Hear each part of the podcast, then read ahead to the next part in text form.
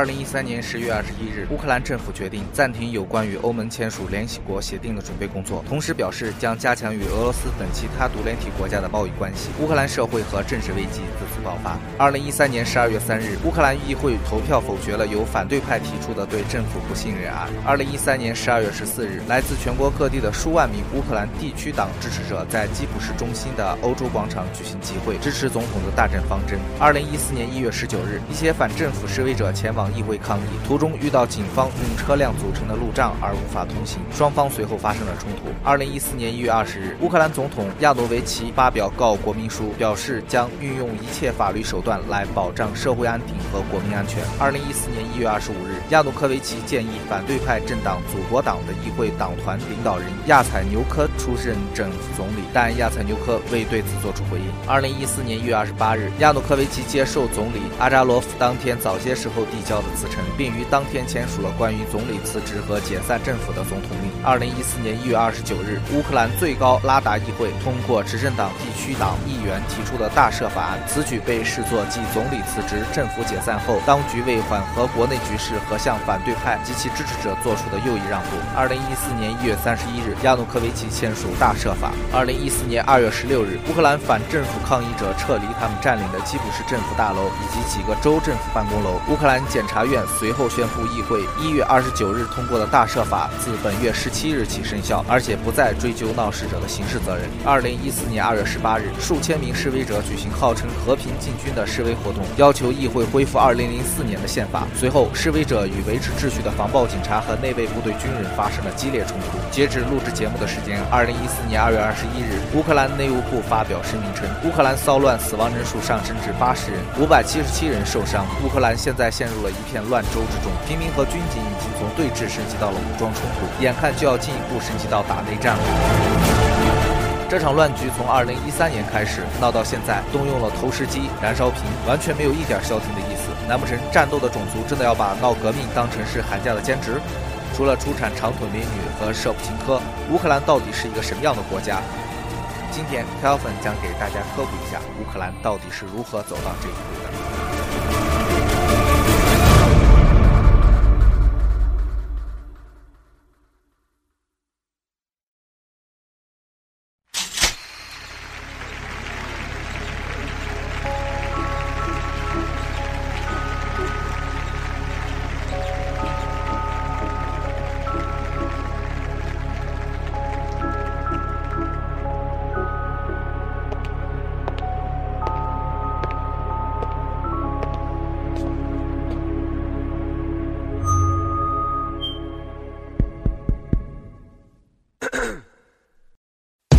见解和观点，犀利清晰的表达方式，正确生动的互联网正能量，让你在这里听到不一样的声音。您现在收听到的是自媒体闲篇儿电台。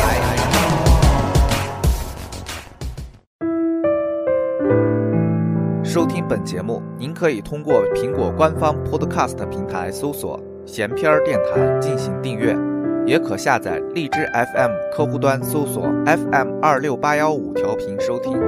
或者关注我们的新浪官方微博“中文闲篇儿电台”，微信公共平台订阅，请搜索首字母大写的“闲篇电台”四字拼音。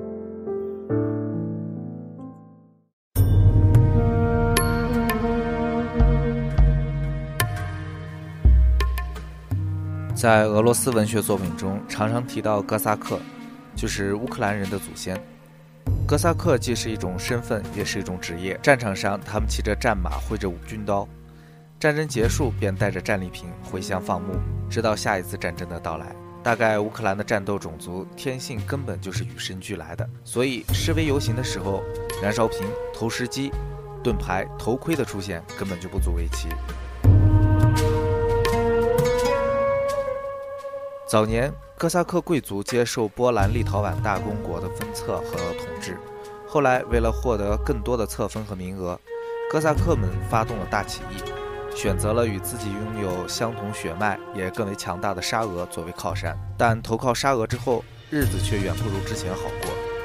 有一部分乌克兰人怀念起了波兰立陶宛公国，特别是在乌克兰西部地区，而东部和南部因为沙俄的长期影响。特别是跟沙俄一起并肩作战的赶走了土耳其人，民族有了更多的融合，所以他们的政治倾向更多的是倾向于俄国。到了一战，乌克兰的分化已经非常严重，亲欧一派和亲俄一派分别加入了协约国和同盟国，打得不可开交。即使在后来的苏联时期，也有哥萨克骑兵进行反抗。在二战时期，甚至不惜加入德国阵营来打击对手。由于地理上连接了俄罗斯和欧洲，所以在乌克兰的土地上几乎从来就没有停止过争端。如今，在靠近俄罗斯的东南部，俄语和乌克兰语并行，这里也是亲俄的地区。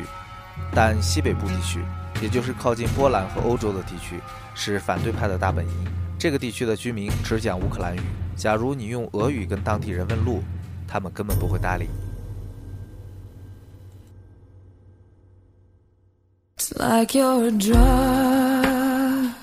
乌克兰国土面积在欧洲排名第二，仅次于俄罗斯。在前苏联时期，它的经济实力也在加盟共和国中排名第二。苏联解体时，超过百分之三十的重工业留在乌克兰。先天的优势可以说是妥妥的有，不然中国也不会巴巴的从乌克兰购买瓦格良号废旧航母，买飞机引擎和燃气轮机。但过了不多久，乌克兰经济便被加入欧盟的捷克和罗马尼亚等国完爆。现在普通的乌克兰人生活也相当艰辛。在二十多年间，乌克兰面包的价格从零点五格里一个涨到了三格里一个。乌克兰人均 GDP 甚至还不到中国的一半。时至今日，许多乌克兰人的工业生产线还停留在苏联时期。换句话说，乌克兰生产的零件拿到俄罗斯以外的地方，基本就是废铁。乌克兰当然对现状不满，而且不是一天两天了。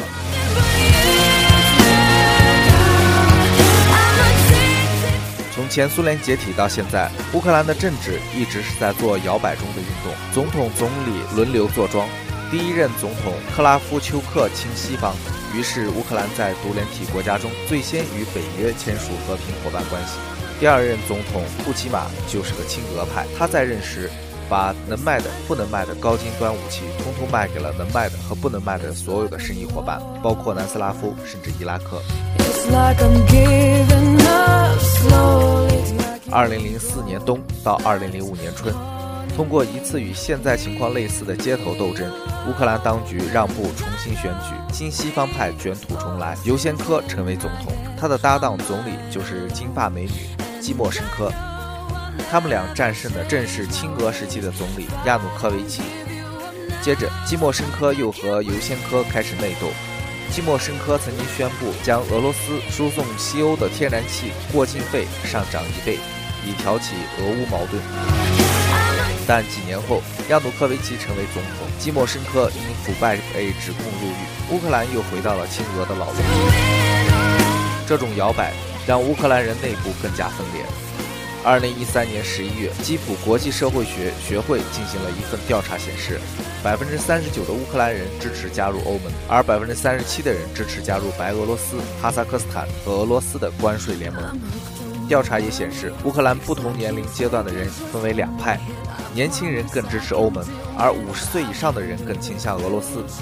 由于意见冲突愈加愈烈，甚至有超过一半的人觉得必须手里有枪，枪杆子里出政权。这次街头斗争的导火索便是亚努科维奇宣布放弃加入欧盟，这让亲欧的地区，尤其是年轻人大为不满，于是走上街头，发挥出战斗民族的天性，果断地把示威升级成武装斗争，给可能发生的内战积攒了经验值。事实上，无论放弃还是不放弃，这次混乱都不可避免。欧盟现在自身难保，哪里有钱和精力来处理乌克兰这个烂摊子？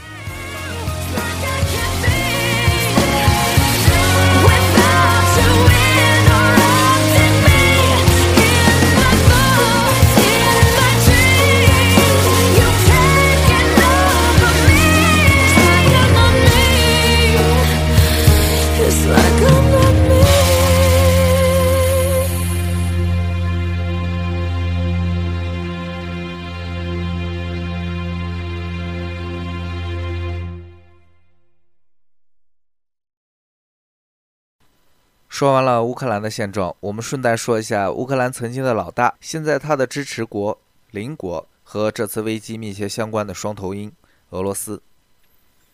不过聊俄罗斯不聊政治，我们来聊聊时下还正在进行的一个国际盛事——二零一四年索契冬奥会。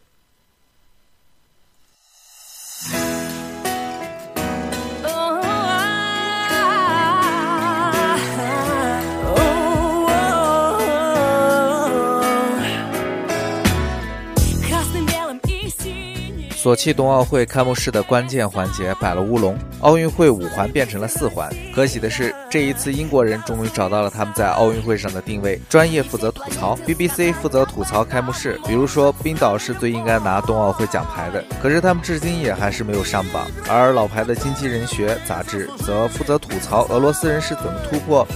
腐败、贪污、工作效率低、瞎指挥和思维过分跳跃的重重阻力，用史上最昂贵的花费办砸了冬奥会的。作为一届提供超贴心、亲密、无间隔、豪华双人马桶间的奥运会，俄罗斯人在他身上可是投入了一大笔钱，比北京奥运会的四百亿美元还要多一百一十个亿。那 Kelvin 就来告诉你们，战斗民族到底是怎么为冬奥会花钱的。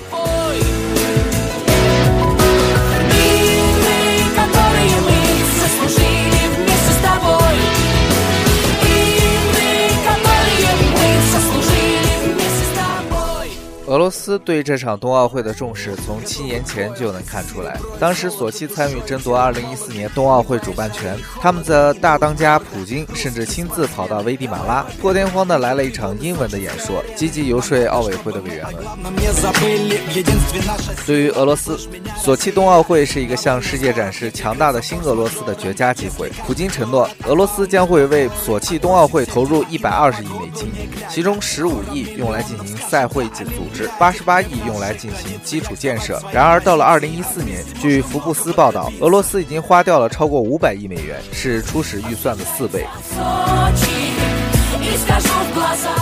五百亿美元办一个冬奥会，大概是一个什么概念呢？呃，Kevin 掐指一算，你就会惊呆的。这意味着索契冬奥会花费将超过往届所有冬奥会花费的总和。甚至超过了以花钱如流水的著称的雅典一百五十亿美元，伦敦一百四十亿美元，以及此前的冠军北京四百亿美元的夏季奥运会。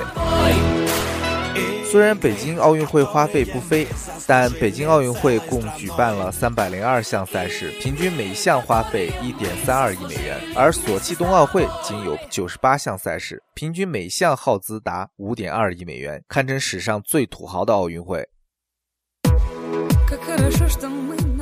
花钱这么大方，俄罗斯人是不是感觉倍儿有面儿？不是。根据独立调查机构的一项最新民调显示，多数俄罗斯人认为，索契冬奥会只是让少数人受益。有百分之十七的人认为，主办冬奥会是为了提升普京的个人形象。面对越来越刹不住的花销，俄罗斯的官员们都开始默契地对这个问题保持沉默。但莫斯科似乎不这么认为，他们的想法很单纯，那就是 We have a lot of money，咋地？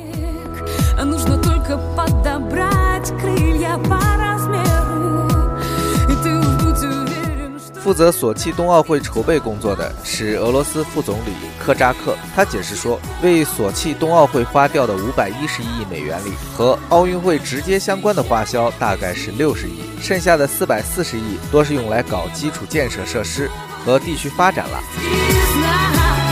事实的确如此，联邦政府在索契动工新建了三百七十八项设施，当地政府新建了四十六项，而在这些工程中，只有十三项直接用于运动会。其中大型的工程包括一条长达三百六十公里的公路和一条两百公里的铁路干线。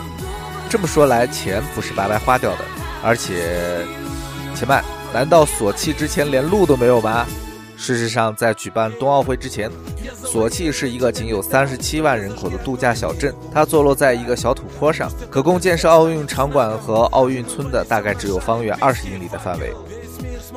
小就小吧，挤挤也就凑合了。可坑爹的是，在广袤的俄罗斯大地上，索契属于亚热带气候，降雪量极少，连雪都不够，还办个毛冬奥会啊！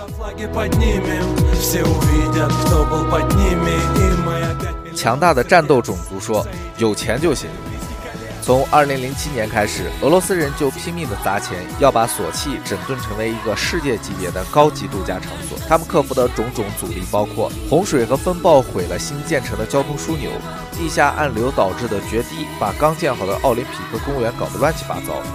由于建设滑雪跳台时没有做过地理勘测，雪道闹山体滑坡，等等等等。总之，很多工程重建了 n 次，多花了 n 遍银子。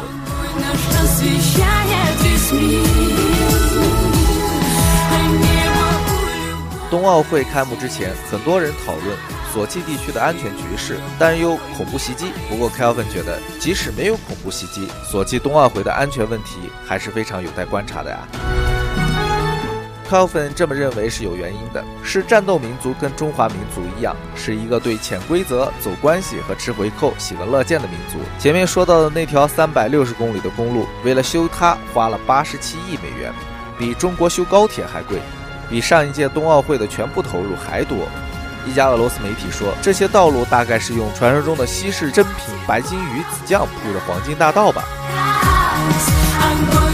一位名叫莫佐夫的俄罗斯商人曾经承接索契冬奥会的配套工程，他曾抱怨说，工程发包人公开索要回扣高达工程款的百分之十二。不过后来他就去英国寻求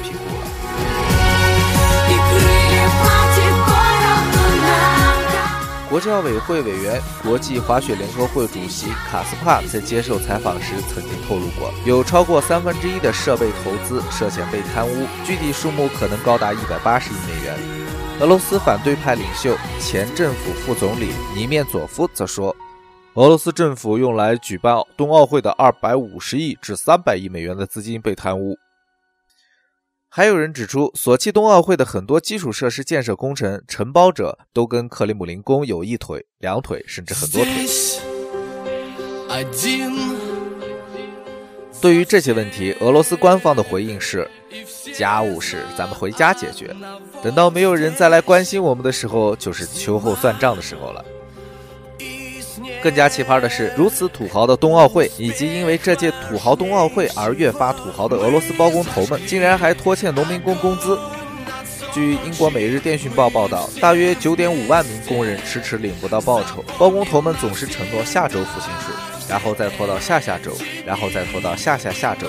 拖到拖不下去的时候，就找个理由把你给炒了。很多中亚来的非法移民还没有和劳动合同，想讨薪也不敢。更惨的还有包工头携款潜逃的，连债主都找不着了。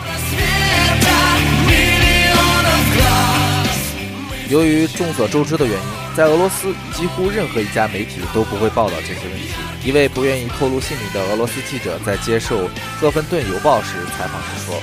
老板嘱咐过，呃，不管是下雹子还是刮妖风，就算是九级地震，索契的天空永远是晴朗的。”对于俄罗斯官方，他们的初衷是不惜一切代价拿到这届冬奥会的主办权，不惜一切代价的展示俄罗斯的强大。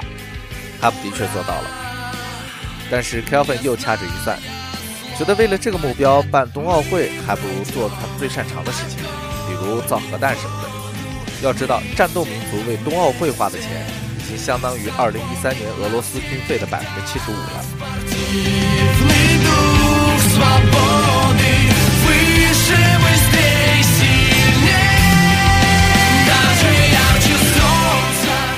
好了，今天的话题就到这儿了。索契冬奥会还没有结束，比赛项目依然还在进行中。在本期最后，也就祝中国队能夺得更优秀的成绩，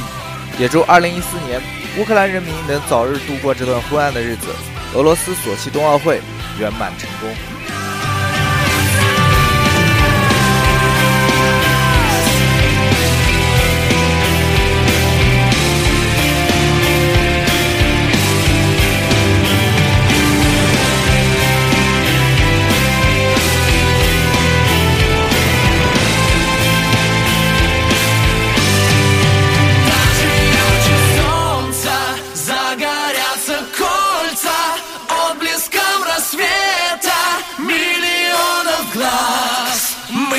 I am gone.